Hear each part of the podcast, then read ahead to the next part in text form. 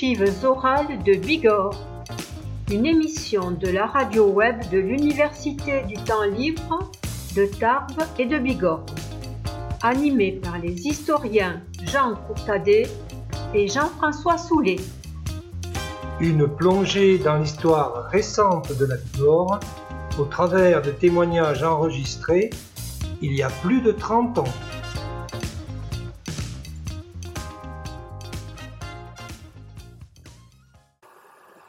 Seconde partie d'entretien avec Jacques Longuet, entretien réalisé le 12 mai 1984. Euh, Jacques Longuet était né en 1930 à Cotteret, euh, décédé en 2000. Euh, c'était un journaliste à Sud-Ouest, à la Dépêche, à la Nouvelle République, un homme politique, un gaulliste, un historien aussi, auteur de plusieurs ouvrages. Alors, dans l'entretien précédent, Jacques Longuet euh, nous a rappelé ses origines, donc, euh, euh, nous a pas mal parlé de son père, euh, puis de son passage au petit séminaire de Saint-Pé et de son service militaire. Aujourd'hui, donc, nous le retrouvons après le service militaire, euh, il va devenir euh, ouvrier typographe dans une très grande imprimerie de Rennes, Auberture. Puis ensuite, il deviendra chef d'agence euh, à Sud-Ouest, à Lourdes.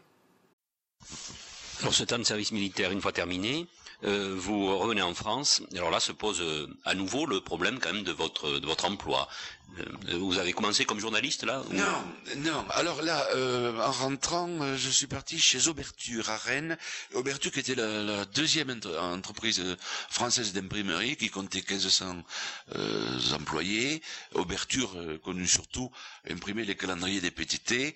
C'était une très très grosse entreprise et j'ai un peu de peine, mais il y a quelques jours, bon, voulant rassembler les différents certificats de travail euh, euh, pour, reconstituer ma carrière quand je voudrais avoir la retraite, euh, j'ai écrit, et c'est un syndic de faillite qui m'a répondu, qui m'a envoyé le certificat euh, quand on a connu euh, une entreprise aussi puissante.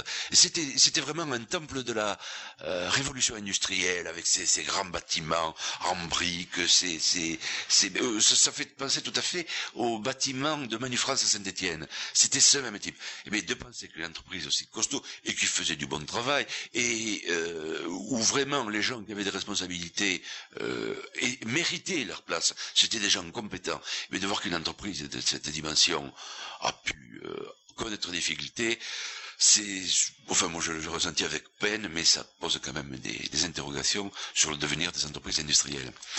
Alors là, j'ai fait un stage de un an chez Auberture dans les différents services, photogravure, impression typo et, et, offset, euh, également les, bureaux de préparation du travail et les bureaux de planning euh, à l'époque, les méthodes de planification du travail étaient inspirées d'un colonel qui s'appelait Rimaillot, euh, qui est entre autres l'inventeur du, canon de 155 euh, utilisé pendant la guerre de 14 et fabriqué encore par les Américains au début de la Seconde Guerre mondiale. Il y a un canon Rimaillot au milieu de la cour du, du 35e.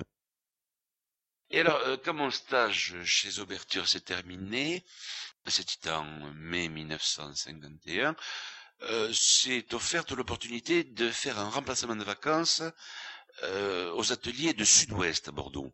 Je suis donc rentré à Sud-Ouest, euh, puis au mois d'octobre, les vacances étant terminées, j'étais bon, le stage se terminait.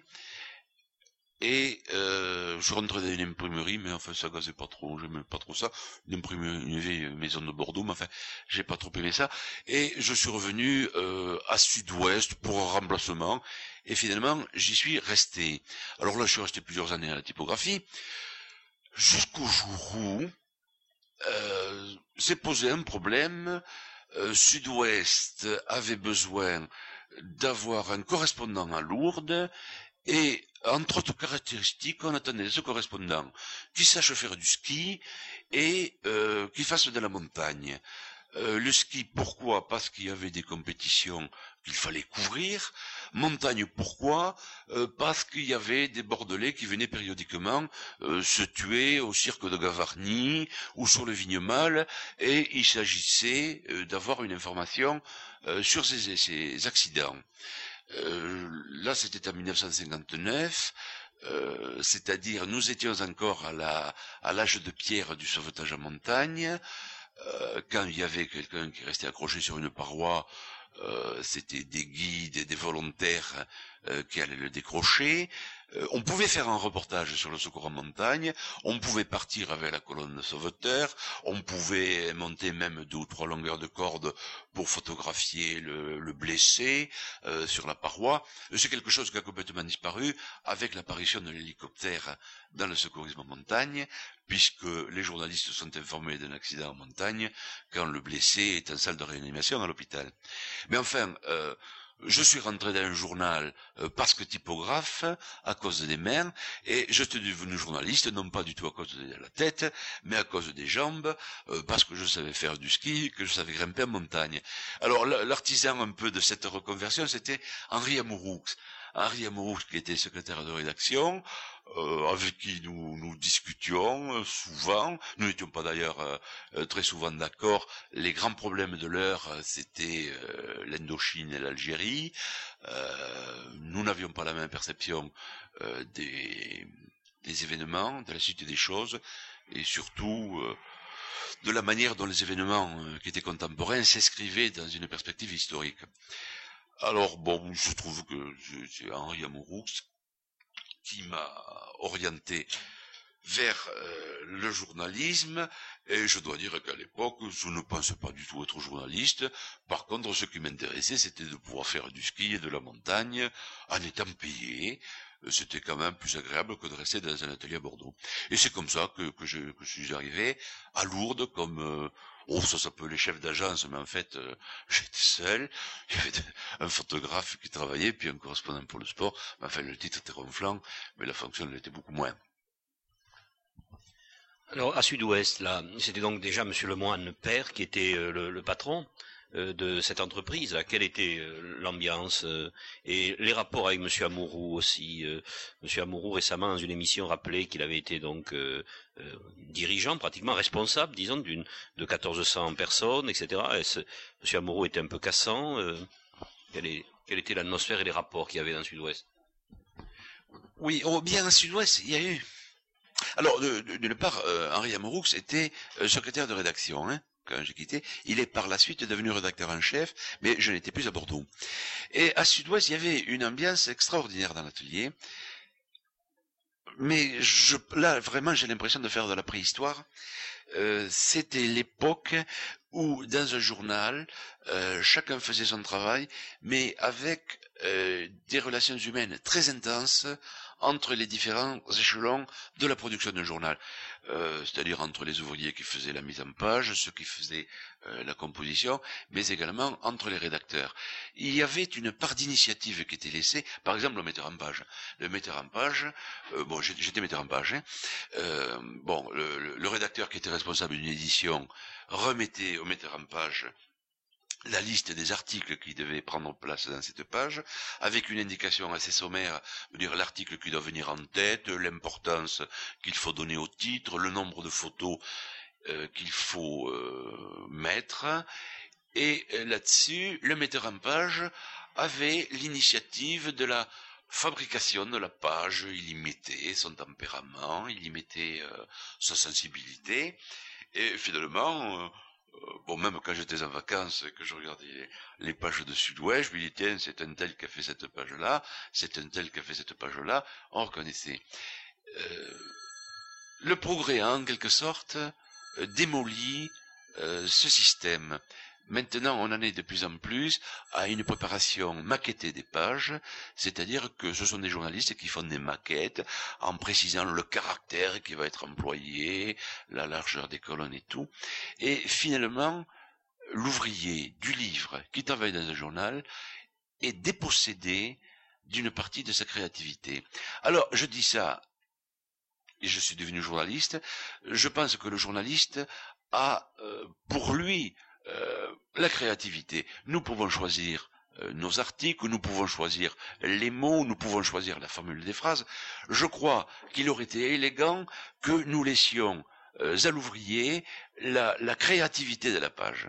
Alors, à vouloir revendiquer pour le journaliste tout dans la fabrication d'un journal, nous dépossédons les metteurs en page de cette créativité et de cette responsabilité. Et la conséquence, vous la voyez, c'est que euh, cet ouvrier dépossédé de sa créativité, de sa responsabilité, euh, laisse aller, c'est-à-dire s'il voit euh, une faute de français, s'il voit une faute d'orthographe, il le laisse passer, avec peut-être un brin de cynisme d'ailleurs, puisque le maquettiste sait tout, je vois pas pourquoi, je l'empêcherai de faire une blague. Là, je je, crois qu'il y a, eu l'appauvrissement d'une, profession. Alors, ce qui s'est passé euh, pour la fabrication d'un journal se passe aussi dans notre domaine. Et euh, je suis étonné qu'à part la CFDT, qui à certains moments a, dénoncé euh, cette, cette progression assez négative, les autres syndicats ne parlent pas de ça. Et pour moi, c'est quand même quelque chose qui est très grave. Euh, je pense qu'un métier, euh, s'il doit être totalement vécu par celui qui l'exerce, doit permettre l'expression de, de son cœur, de sa créativité, de son imagination, mais évidemment aussi avec le risque de faire des blagues et de se faire taper sur les doigts si on a fait une blague. Alors euh, Jacques Longuet, là vous avez une trentaine d'années, euh, donc vous êtes nommé euh, correspondant à Lourdes, chef d'agence, comme vous avez dit tout à l'heure, avec humour, et vous, allez pouvoir faire du ski, de la montagne, mais la politique, le gaullisme, tout ceci vous intéresse très peu à cette époque. Alors quand est-ce que vous avez eu le, le, coup de foudre pour ces deux, ces deux thèmes? Ah si, euh, le, gaullisme. Bon, je vous ai parlé tout à l'heure euh, de, cette euh, période de la deuxième guerre mondiale qui était dominée par des, des, des, individus à très forte personnalité. Et évidemment, parmi ces individus, il y avait le général de Gaulle. bon, qui était entouré d'un mythe, puisque je vous ai dit que l'aspect physique du général de Gaulle n'a été connu qu'après la libération. Alors, euh, après, mon expérience dont je vous ai parlé, expérience très limitée, euh, dans, les jeunesses communistes, même pas en marche des jeunesses communistes, euh, là, là, euh, je, compris que ça pouvait pas gazer, puis il y avait quand même des choses qui me heurtaient.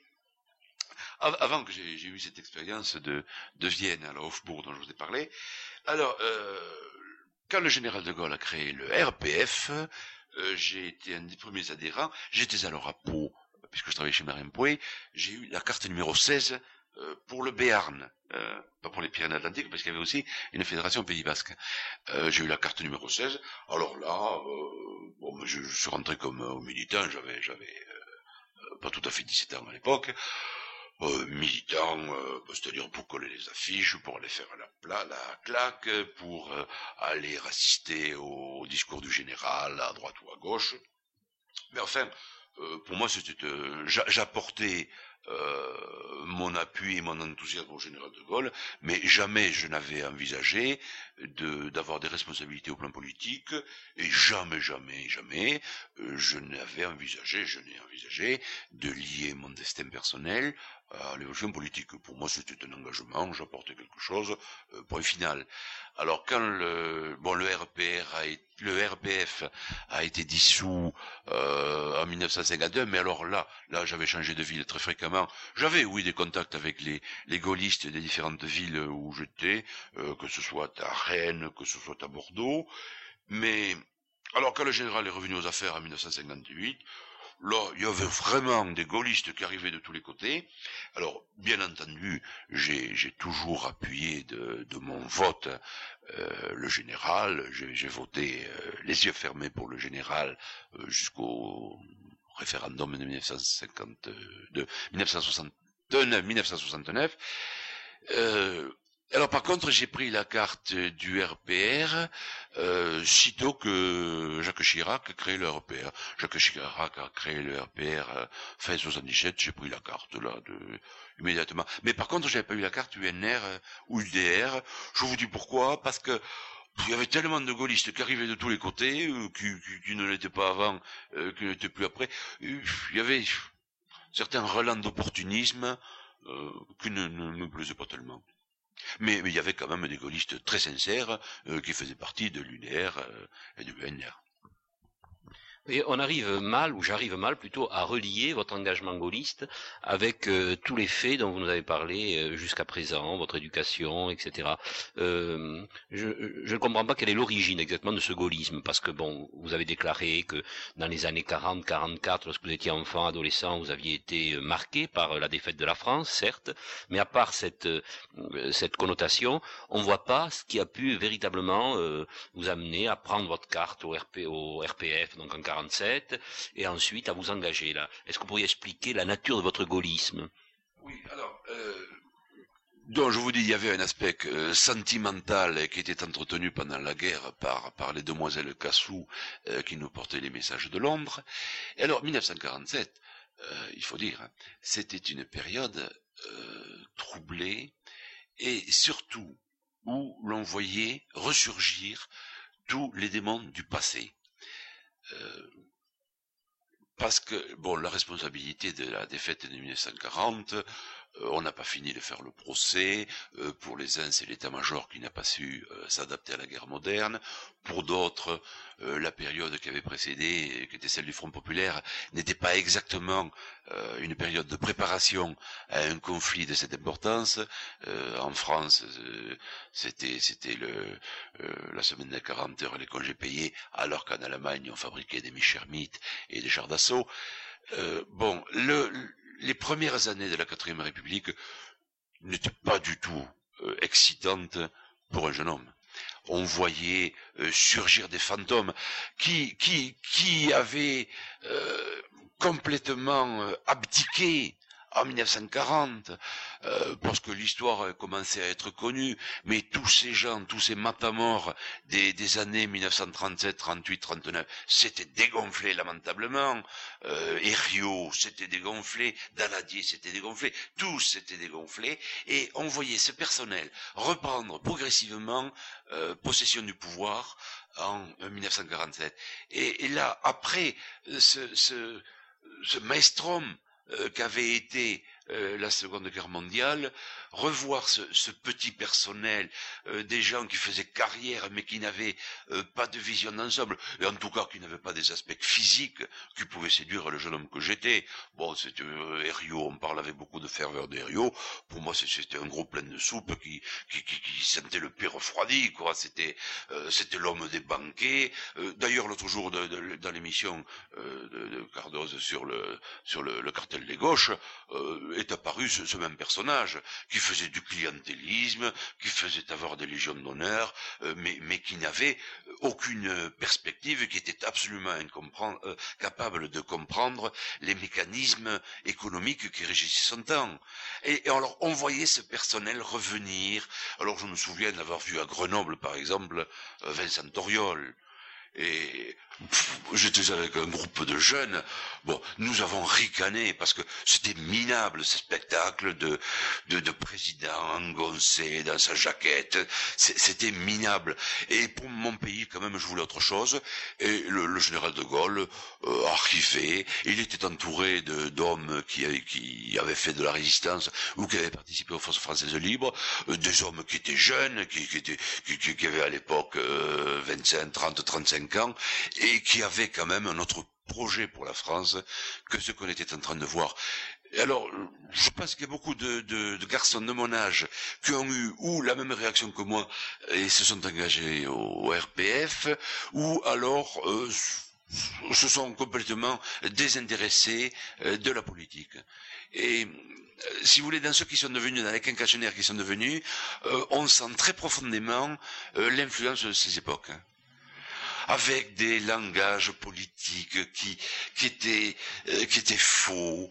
Euh, on, on, faisait la guerre à l'Indochine, mais on ne donnait pas les moyens aux hommes qui étaient à l'Indochine de, de se battre convenablement. On n'osait pas dire l'Indochine c'est fini. On continuait, mais en sachant que ça pouvait pas aller très loin. Il y avait une hypocrisie générale et alors des, des troubles quand même sociaux euh, très puissants. Euh, si vous voulez, euh, l'espérance qui était née de la résistance, de la fin de la guerre, de la victoire sur le nazisme, euh, tout ça était en train de se, de se dissiper dans des, dans des choses très dérisoires, dans des, euh, vraiment un jeune ne pouvait pas être excité à l'époque par le personnel politique en place. Je, je crois que c'est, c'est un certain euh, souci de pureté et d'enthousiasme qui m'a conduit à, à adhérer au RPF dès sa création.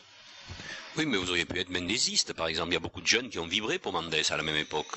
Oui, alors ce n'est pas exactement contemporain parce que euh, De Gaulle, c'était le RPF, c'était 1947, le mendésisme, c'est 1954. Alors Mendès a euh, marqué les hommes de ma génération euh, il n'y avait pas la télévision à l'époque, hein, mais il y avait la radio et Mendes avait une voix très chaude et euh, une voix qui était marquée des accents de sincérité. Et Mendes, moi j'ai suivi avec intérêt l'expérience de Mendes. Mendes est l'homme qui a osé euh, dénoncer l'alcoolisme, mal qui a, provoqué beaucoup de ravages. Mendes a osé poser publiquement les problèmes inéluctables de la décolonisation mais Mendes a été cassé par qui? Mendes n'a pas été cassé par les hommes de droite, Mendes a été cassé par les hommes de gauche. Alors moi je voudrais quand même rappeler un souvenir. Euh, c'est passé dans le canard enchaîné à l'époque. Mendes est tombé au congrès de Lyon. Euh, ce sont les radicaux qui ont fait la peau de Mendes au congrès de Lyon. Et je me souviens en page 2 du canard enchaîné à l'époque était passé un écho euh, que dans un café, dans un bouchon de Lyon, il y a, il y a un, un jeune homme qui était arrivé en disant il nous faut la peau du juif et on donnait le nom du jeune homme, qui était à ce moment-là président des jeunesses radicales socialistes, c'était François Abadi. Alors ça m'amuse un peu de voir que le comité pour l'érection du mouvement de Mendes France, le président pour les Hautes-Pyrénées, c'est François Abadi, qui a participé lui-même à la mise à mort de Mendes France à l'époque. Mendes France a été euh, décanillé, par ses propres amis politiques, qui étaient à l'époque Martino Desprats, qui était à l'époque Edgar Faure, euh, qui était à l'époque Maurice Faure, ce sont ces amis qui l'ont lâché. Alors là, euh, je crois qu'il faut euh, le dire et je renvoie aux journaux de l'époque, je renvoie aux analyses de l'époque, les analyses objectives. Hein. Euh, je ne renvoie pas à certains auteurs qui racontent l'histoire un peu comme ça les arrange. Oui, enfin, tout ça c'est très passionnel, on est là pour savoir ce qui vous a motivé. Quand même, sur le plan historique, sans apporter des corrections, il faudrait préciser peut-être certains points. Euh, bon, euh, vous avez vécu, par exemple, vous disiez, euh, on, donnait des congés payés alors qu'en Allemagne on s'armait. Je voudrais rappeler, et je, il suffit pour ça de lire le premier chapitre du premier tome des mémoires du général de Gaulle, que euh, le gouvernement du Front populaire aussi a relancé la politique d'armement en France. Bon, l'autre jour, vous avez évoqué l'émission effectivement de télévision de Cardoze où euh, euh, on a souligné l'incompétence économique des droits aériaux. Euh, François Gauguel a précisé également euh, l'incompétence économique de toute la classe politique, y compris celle de droite. Euh, Tardieu, Laval n'ont pas été beaucoup plus compétents. en fait, non, c'est pour vous, pour situer. Je, je, comprends très bien votre action. de la même façon, après la guerre, on a vu ressurgir des gens comme, comme Antoine Pinet ou Joseph Laniel. Dien Bien Phu est tombé, c'est Laniel qui était président du Conseil. Indépendants et paysans. Bon, ce qui veut dire que, en fait, ce, qui vous, ce que vous condamnez en bloc, c'est plutôt davantage, plus que la gauche ou la droite. Je crois que c'est ce que, si vous êtes gaulliste, hein, euh, parce que De Gaulle l'explique comme ça dans le premier tome de ses mémoires, c'est tout un système qu'il remet en cause. Hein, le système de, de, cette troisième république qui tournait en rond et de ce régime parlementaire qui tourne en rond et dont ne se dégage pas finalement une ne se dégage pas une perspective claire d'avenir, porteuse, etc., qui puisse susciter la confiance et surtout l'enthousiasme, notamment des jeunes. Euh, Mendes France a essayé, puis il, a chuté. Euh, bon, il est vrai que ses amis, euh en particulier bon, les molétistes, l'ont laissé tomber, ainsi que le PC. Mais alors, Euh, de nos jours, euh, comment peut-on, pouvez-vous être euh, gaulliste en 1984 Qu'est-ce que, comment vous le définissez le gaullisme? Est-ce qu'il y a une définition ou est-ce que c'est se ranger derrière un drapeau, le drapeau étant représenté par, par un homme, par Chirac en l'occurrence. Bon, je crois que reprendre tous les textes du général de Gaulle, ça nous amènerait trop loin, mais Dieu sait si j'admire le, général de Gaulle. Je peux vous dire même que j'ai pleuré euh, le jour où il est mort. Et pour mes enfants d'ailleurs, euh, euh, ils me disent le, seul jour où on ne vu papa pleurer, c'est le jour où le général de Gaulle est mort. Je dois dire que je ne peux pas voir ça, ça une, très profonde émotion, cette scène qui, est souvent repassée à la télévision, où on voit les jeunes gens de Colombey portant le, le, le cercueil du général. Euh, je vais euh, à Colombey. Bon, il y a, un respect sacré, si vous voulez, euh, que, j'entretiens pour le général. J'arrive même à être ému en le disant maintenant. Bon, mais le général était aussi un homme politique et il a été amené à, écrire ou à dire des choses qui s'expliquaient euh, par une raison immédiate. Je donne un exemple. Euh, euh, quand le général de Gaulle est rentré à l'hôtel de ville de Paris le 25 août 1944 et qu'il a dit Paris mutilé, Paris outragé, mais Paris libéré par les forces françaises de l'intérieur, il est évident que si il n'y avait eu pour libérer Paris que, que les 2000 gardiens de la paix, armés à l'époque, je crois, d'un pistolet 635, euh, les Allemands seraient toujours à Paris. Euh, heureusement qu'il y avait les forces américaines, heureusement qu'il y avait Leclerc, heureusement qu'il y avait Patton, qui enveloppaient Paris. Mais pour des raisons politiques, le général de Gaulle a été obligé de prononcer cette phrase parce que c'était aussi le moyen d'éviter que les Américains n'imposassent à la France euh, un régime d'organisation. Alors, vous me dites, euh, qu'est-ce qui permet d'être gaulliste aujourd'hui?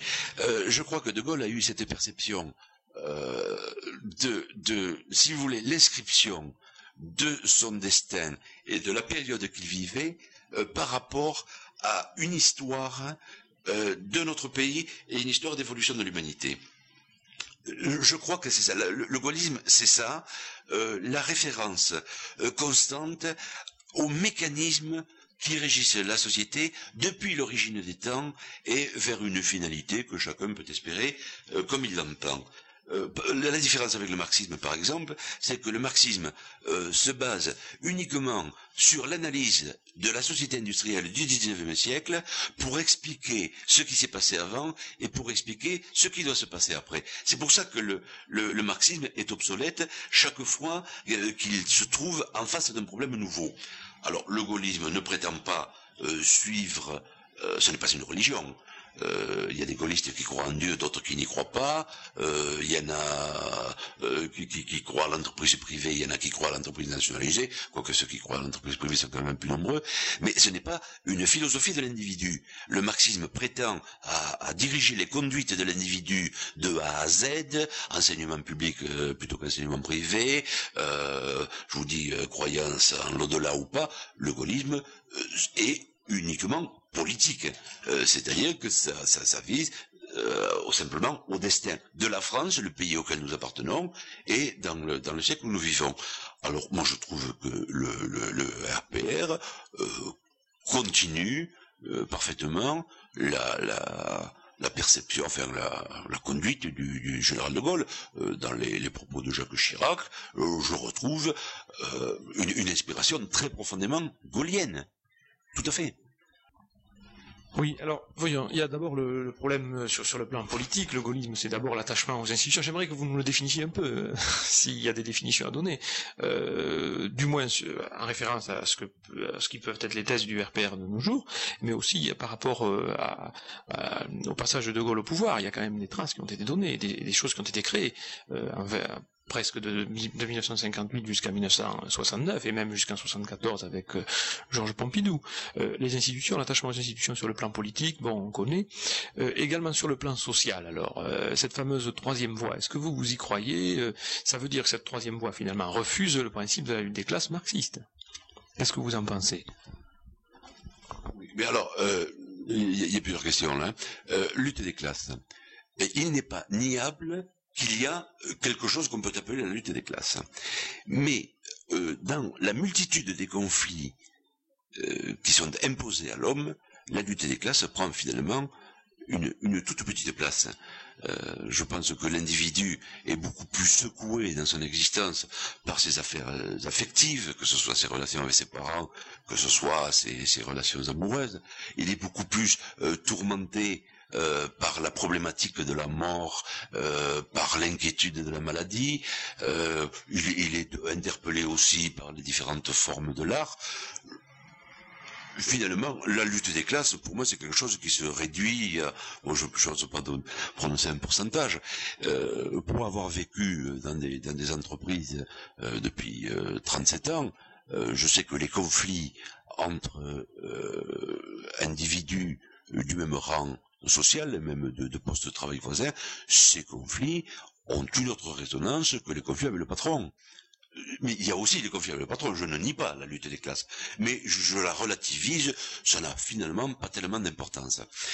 Alors, pour ce qui est euh, de, la relation de l'individu avec la société, euh, je vous ai dit, moi je crois à l'homme. Euh, l'homme porteur d'initiative, l'homme créateur, l'homme créateur dans, tous les domaines, qu'il s'agisse de l'industrie, euh, qui produit, euh, qui invente un produit, qui le commercialise, mais l'homme créateur aussi en matière littéraire ou artistique. je crois qu'à vouloir trop nier l'importance de l'homme, on affadit notre société. Alors, est-ce à dire que tous les individus sont égaux? Bien sûr que non les individus ont chacun des, données différentes. Euh, bon, vous avez 30 euh, ans de moins que moi, je vais pouvoir euh, jalouser votre jeunesse. Jean-François Soulet est un professeur éminent, alors que, j'ai dit tout à l'heure que j'étais le cancre le plus gratiné du sud de la Loire. je pourrais être jaloux. pour moi, ce sont des choses qui, ont autant d'importance que les, revenus de mon patron par rapport aux miens alors que, mon patron gagne plus que moi, vraiment c'est quelque chose qui me, laisse absolument froid. Euh, je, pense qu'on s'est trop polarisé sur cette lutte des classes, on en a fait euh, trop le, euh, l'espace de rencontre de la société. Pour moi, ça ne correspond pas du tout à une réalité. Euh, il y a lutte des classes, il y a aussi solidarité de classe. Euh, regardez comme vous avez des, situations où finalement euh, patrons et, employés d'une même région sont solidaires par rapport à une concurrence qui peut venir d'une autre région. Non, pour moi, la lutte des classes, c'est un, problème absolument périmé. Et alors, dernière question sur le plan politique. Le rapport droite-gauche, comment vous l'expliquez alors? Ben Là encore, il s'agit d'images qu'est-ce que c'est la droite, qu'est-ce que c'est la gauche? Alors bon, on entend dire euh, la gauche, c'est celle qui donne le primat à l'homme euh, sur l'économie. Euh, la droite, c'est ce qui donne le primat à l'économie sur l'homme. on entend dire la gauche, c'est ce qui donne le primat à l'homme sur l'institution, alors que la, la droite donne le primat à l'institution sur l'homme. Alors, avec ces, ces indications, euh, dites-moi où se trouve le Parti communiste. Est-ce que dans les pays où le communisme est rentré dans l'histoire des pays qui sont régis par le, communisme depuis 50 euh, ans ou 30 ans, est-ce que euh, au nom de l'appareil d'État, on n'envoie pas les gens dans les goulags? Alors, pour moi, la, notion de droite-gauche, bon, on sait que le dernier, la droite allait à la messe, la gauche n'y allait pas, ce n'est plus vrai. On a le, ministre des, Finances qui va à la messe euh, alors qu'il y a des francs-maçons euh, à droite. Euh, ce, n'est plus vrai. Je crois que les notions droite-gauche, là aussi, bon, par commodité de vocabulaire, on les emploie, mais, mais ça ne correspond pas à une très grande réalité. Mais je préfère quand même que les gens se définissent très nettement euh, par rapport à, une série d'engagements. Hein. Euh, par exemple, au plan économique, euh, est-ce qu'on croit à l'initiative de la personne? Est-ce qu'on laisse la liberté aux individus pour créer leur entreprise? Ou est-ce que, au contraire, on décide de mettre tout l'appareil de production et de distribution sous la coupe de l'État? Je pense au, plan économique, c'est ce qui se pose.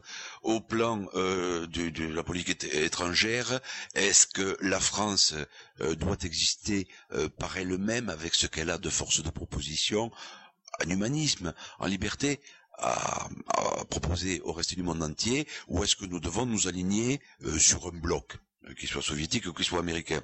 Bon, ces questions-là méritent d'être posées, et je crois que chaque individu doit se définir par rapport à ces problèmes. Euh, pour moi c'est fait, c'est pas la peine que je revienne, mais euh, ce que je trouve douteux euh, dans le monde politique, c'est ce qu'on appelle le, le centrisme, c'est-à-dire bon alors il y a maintenant le centrisme, c'est chantre, je sais qu'il y en a beaucoup qui admirent Kant, mais pour moi cet opportunisme, euh, le, mot opportuniste, c'est que le dernier n'était pas péjoratif. Hein. L'opportuniste, c'est celui qui euh, choisissait tel parti pour telle euh, décision et qui pouvait changer. je pense quand même que l'engagement de l'individu doit impliquer qu'il soit fidèle dans, dans, ses convictions et qu'il qu'il accompagne quand même quand son parti est au pouvoir, par exemple, qu'il accompagne euh, le parti de son soutien. C'est trop facile de se dérober à la première euh, difficulté venue. Euh, il y a des choses quand même qu'on voit sur les Hautes-Pyrénées qui me donnent la nausée. Il y a des gens qui, dans des réunions privées, crachent, bavent, vomissent sur le gouvernement. si vous regardez les votes au Parlement, ils votent tout à fait dans le sens contraire. Alors, moi je pense quand même que l'engagement politique implique une certaine netteté dans les prises de position.